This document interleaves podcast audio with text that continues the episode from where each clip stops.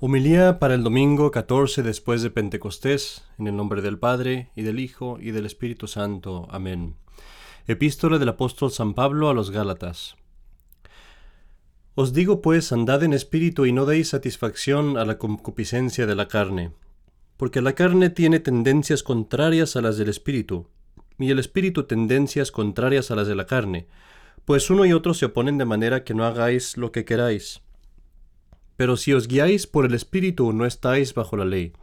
Ahora bien, las obras de la carne son manifiestas, a saber, fornicación, impureza, lascivia, idolatría, hechicería, odios, discordias, celos, iras, rencillas, disensiones, divisiones, envidias, homicidios, embriagueces, orgías y otras como estas, de las cuales os prevengo como antes lo hice, que quienes tales cosas hacen, no heredarán el reino de Dios.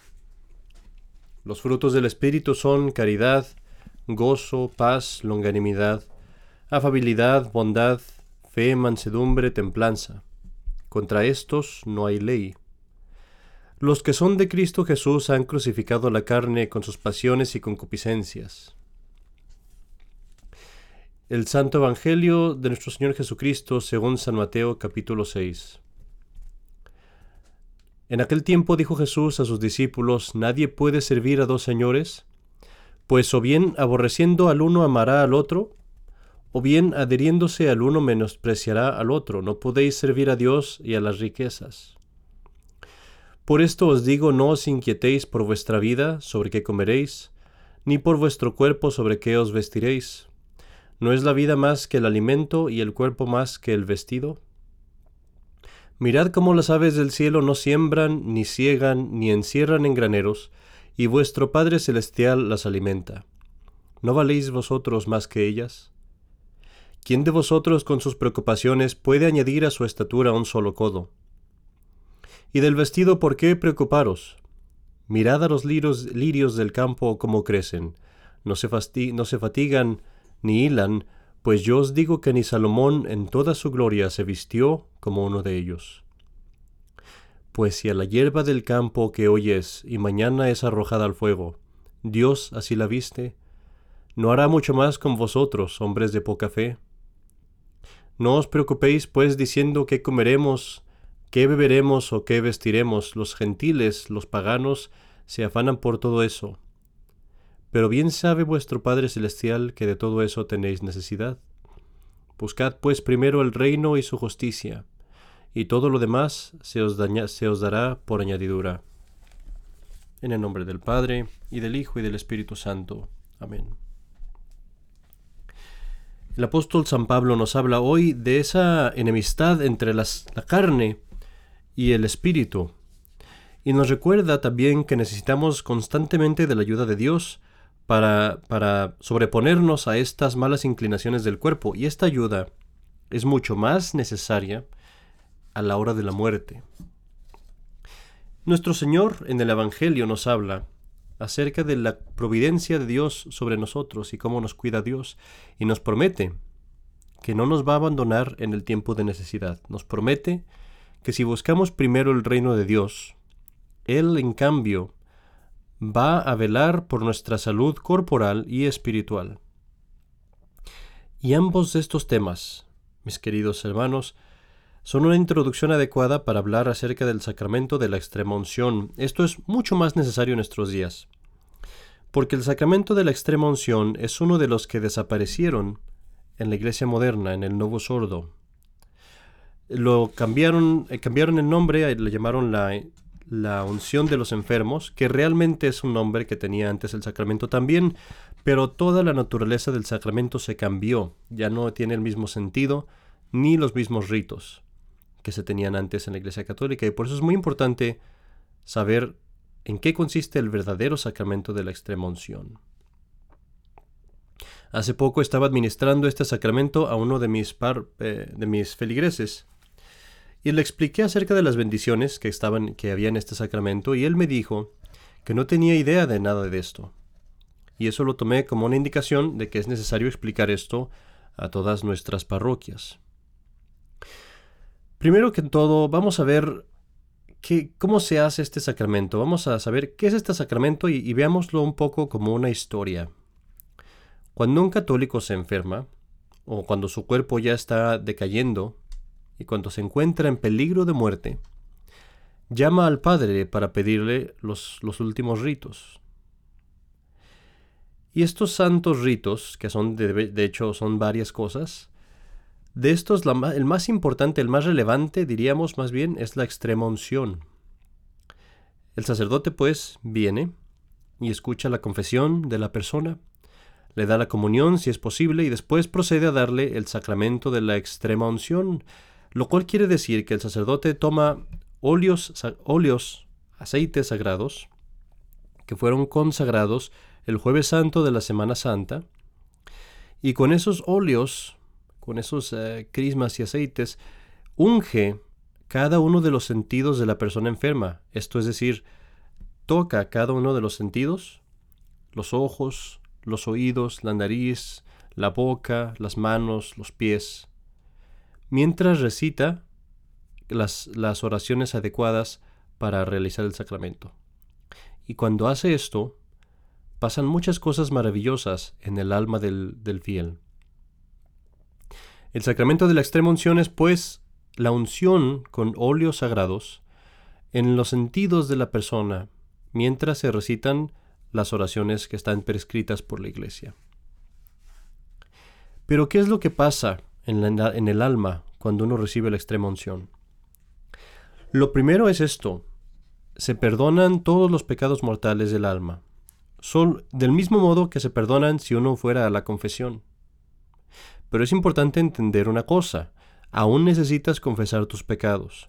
Si tú recibieras el sacramento de la extrema unción, mientras al mismo tiempo te rehusas a confesar tus pecados, aunque los puedes confesar, pero te rehusas a hacerlo, no recibirías el perdón de tus pecados. Pero, si por ejemplo tú no puedes confesarte porque tal vez ya perdiste el habla, tal vez ya estás demasiado enfermo o tal vez ya no hay tiempo de confesarte, el sacramento de la extrema unción va a perdonar tus pecados mortales, siempre y cuando estés arrepentido por ellos. El segundo efecto del sacramento es que perdona tus pecados veniales también también si estás arrepentido de ellos, del mismo modo que ocurre en la confesión. Y aquí alguno podrá decir, bueno, eso no me preocupa tanto, a mí lo que me preocupan son los pecados mortales. Piensa dos veces. Un solo pecado venial, que no sea perdonado, con todo el daño espiritual que causa en tu alma, te podría podría ser la causa de que estuvieras varios años quizás en el purgatorio. ¿Crees que eso es un asunto pequeño? Obviamente no. Y por eso este, este efecto del sacramento es también muy importante. El tercer efecto consiste en quitar las, los rastros del pecado, los, los eh, remanentes del pecado. Y permítanme explicar. Siempre que cometemos un pecado, causamos un daño a nuestras almas. Nuestra inteligencia se oscurece, nuestra voluntad se debilita y se hace torcida, se inclina al mal. Y eso hace que caigamos en el pecado más fácilmente. No solamente eso, pero muchas de las imágenes de las memorias del pecado quedan en nuestra conciencia, en nuestra mente, y eso se convierte en otra causa para tener más tentaciones. Y esto es mucho más peligroso en el momento de la muerte, en el momento de nuestra agonía final, cuando el demonio definitivamente va a tratar de tentarnos y tratar va a tratar de traernos a la mente todas estas memorias y va a hacer uso de nuestras debilidades para que caigamos en el pecado, si es posible, en el último minuto de nuestras vidas. Y este sacramento tan hermoso quita todas esas debilidades y nos da fortaleza nueva. Restaura nuestras facultades espirituales, restaura nuestra voluntad, nuestro entendimiento, para que podamos resistir mejor las tentaciones en esa hora final. El cuarto efecto de este sacramento es que quita el, el, castigo que se debe al pecado. Acuérdate que por cada pecado que cometes, aunque se te perdone en la confesión, aún así tienes que purificar tu alma en el purgatorio, precisamente por todos esos daños que quedan en tu alma. Pero este sacramento de la extrema unción quita ese daño y quita también ese tiempo que tendrías que pagar en el purgatorio. Pero esto depende de tu disposición personal. Solamente va a quitar el, castigo de aquellos pecados de los cuales tú estás verdaderamente arrepentido, de nuevo, mortales y veniales. Por eso es que algunas personas, aunque reciben la extrema unción, aún así van al purgatorio. Supongamos, por ejemplo, supongamos que te estás muriendo, o que yo estoy muriendo y que me recibo la extrema unción. Pero quizás hay algunos pecados de los cuales no estoy arrepentido como debería. Por ejemplo, tal vez tengo algún rencor que guardo contra alguien, tal vez tengo algunos celos o cosas así, o tal vez alguna envidia o algún pequeño robo que a lo mejor ya ni me acuerdo de él, tal vez alguna vez fui grosero con mis padres, con mis superiores, con mis hermanos, cosas de las cuales nunca me arrepentí. Y bueno, si yo estuviera arrepentido de todo, si yo amara a Dios grandemente, el sacramento me perdonaría todo el castigo y iría directo al cielo. Pero como la mayoría de las veces nos hace falta arrepentirnos de nuestros pecados, desgraciadamente, puede pasar que el sacramento no haga tanto por nosotros como podría hacerlo. Bueno, estos son los cuatro efectos de este sacramento. Quiero decirte una historia de cómo los chinos eh, apreciaban este sacramento en las misiones allá en China. Había un sacerdote en China, se llamaba el padre Gowet, y él escribe en una de sus cartas acerca de cómo los chinos tenían un extremo cuidado por recibir la extrema unción. Él dice que tenían tanta devoción a este sacramento que cualquier pequeña enfermedad bastaba para que llamaran al sacerdote. Tenían una fe simple y sencilla en el cariño paternal que Dios tenía por ellos, y por eso querían aprovechar todos los medios que Dios dejó en la iglesia para su consolación y para su salvación. Y Dios, por su parte, frecuentemente los sanaba de sus enfermedades a través de este sacramento. En China, como en nuestros días, había muy pocos sacerdotes y el padre escribe, el padre Goet, perdón, que muchos estarían sorprendidos si vieran cuántas veces los chinos agarraban al enfermo que ya estaba a punto de morir lo ponían en una lancha y lo mandaban en el río 50, 80 o 100 millas hasta llegar a donde estaba el sacerdote para que recibiera el sacramento de la extremunción antes de morir. Y esto, amigos, nos lleva a la siguiente pregunta. ¿Cuándo y cómo debo recibir este sacramento? En el momento en el que tú o una persona querida, alguna persona cercana a ti, se enferma y está en un probable peligro de muerte, la primera llamada que debes de hacer es al sacerdote para que venga a administrar este sacramento. En nuestra situación actual es muy recomendable que esto se haga en la casa antes de que lleven a las personas al hospital, si esto lo permite la enfermedad y el tiempo, porque con todas las restricciones que hay ahorita en los hospitales, se corre el riesgo de que si llevan a la persona al hospital ya no dejen entrar al sacerdote y ya no le pueda dar los últimos sacramentos. Entonces es muy importante, es mejor dárselos antes de llevarlos al hospital. Acerca de esto del tiempo de recibir la extrema unción, hay dos errores que son muy comunes. Primero, el primer error es pensar que la persona tiene que estar agonizando, que ya no, ya no tenga esperanza, que hasta entonces hay que llamar al sacerdote. Y esto es al contrario, muy al contrario.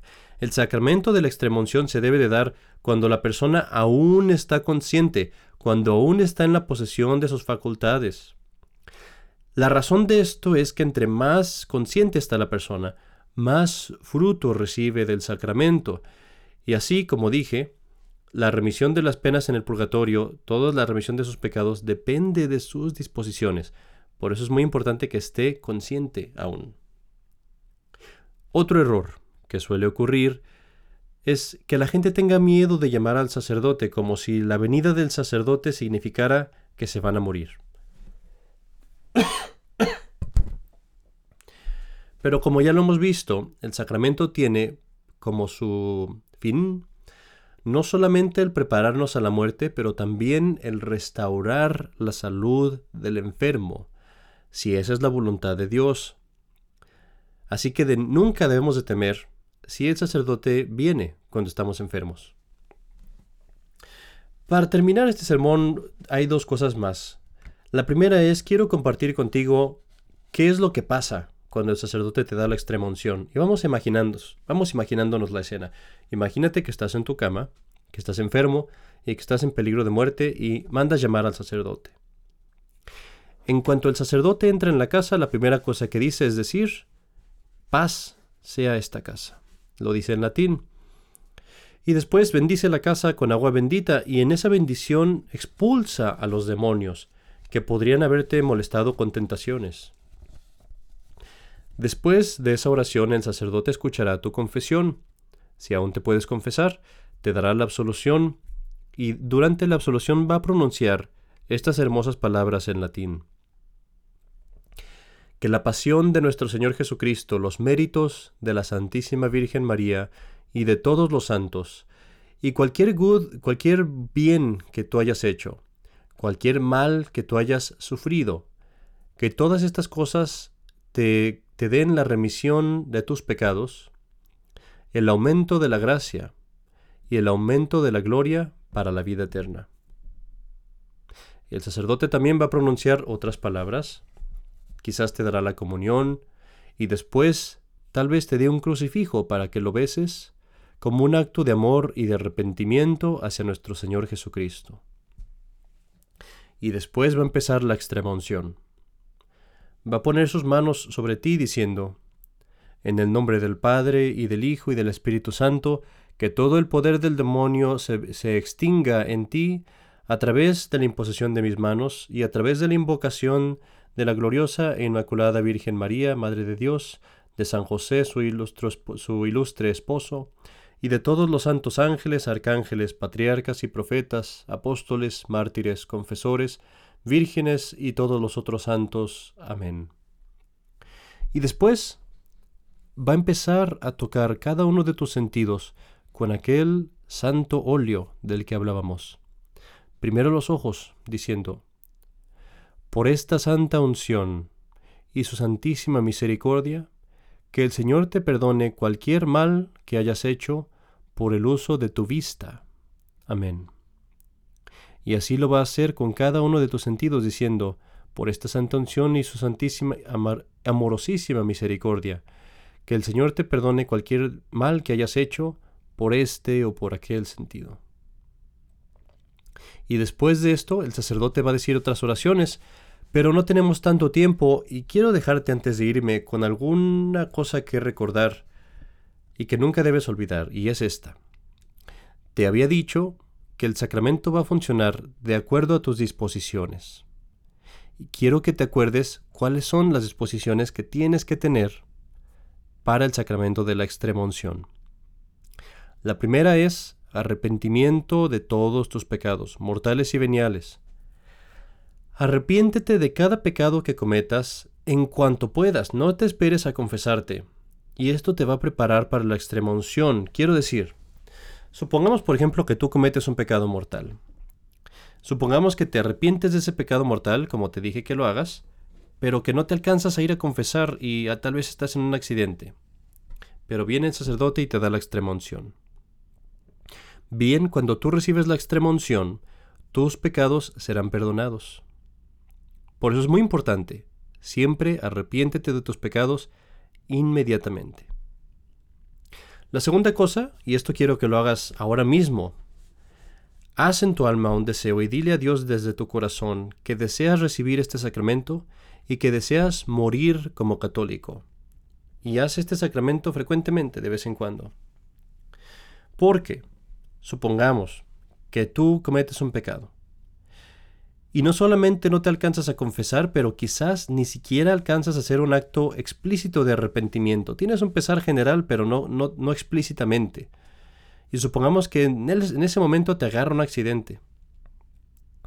Pero el tener este, este deseo habitual de arrepentirse y de morir como cristiano, este deseo que te dije que hagas ahora mismo, solamente con este deseo basta para que el sacramento pueda actuar sobre ti y te perdone tus pecados también es un arrepentimiento que tienes general, el deseo al menos de salvar tu alma y de morir arrepentido de tus pecados. El tercer, la tercera cosa que debemos de hacer es repetir frecuentemente o arrepentirnos frecuentemente de nuestros pecados veniales, para que el castigo nos sea perdonado también en la extrema unción. Y para esto, cuando tú vas a confesarte, siempre al, al final de tu confesión debes de decir, me arrepiento de estos y de todos los pecados de mi vida pasada. Cuando digas esto, no solamente, no lo digas nomás con los labios, dilo del corazón. Cada vez que lo dices, dilo devotamente, con todo el alma, verdaderamente significando lo que dices, y de esa forma te vas a preparar para el sacramento de la extrema unción.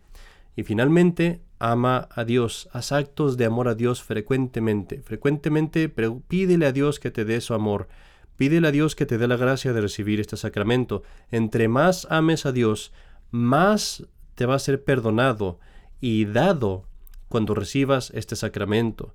Mis queridos amigos, seamos agradecidos por este gran regalo, por este regalo de su misericordia que Dios nos ha dejado en su iglesia para nuestra salvación.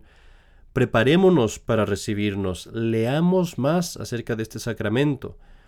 Piensa, ¿qué quiero estar pensando? ¿Qué quiero estar sintiendo? ¿Qué quiero estar rezando en esos últimos momentos, cuando el sacerdote vendrá a mí y me diga, por esta santa unción y su santísima y písima misericordia, que el Señor te perdone cualquier mal que hayas hecho. Amén. En el nombre del Padre, y del Hijo, y del Espíritu Santo. Amén.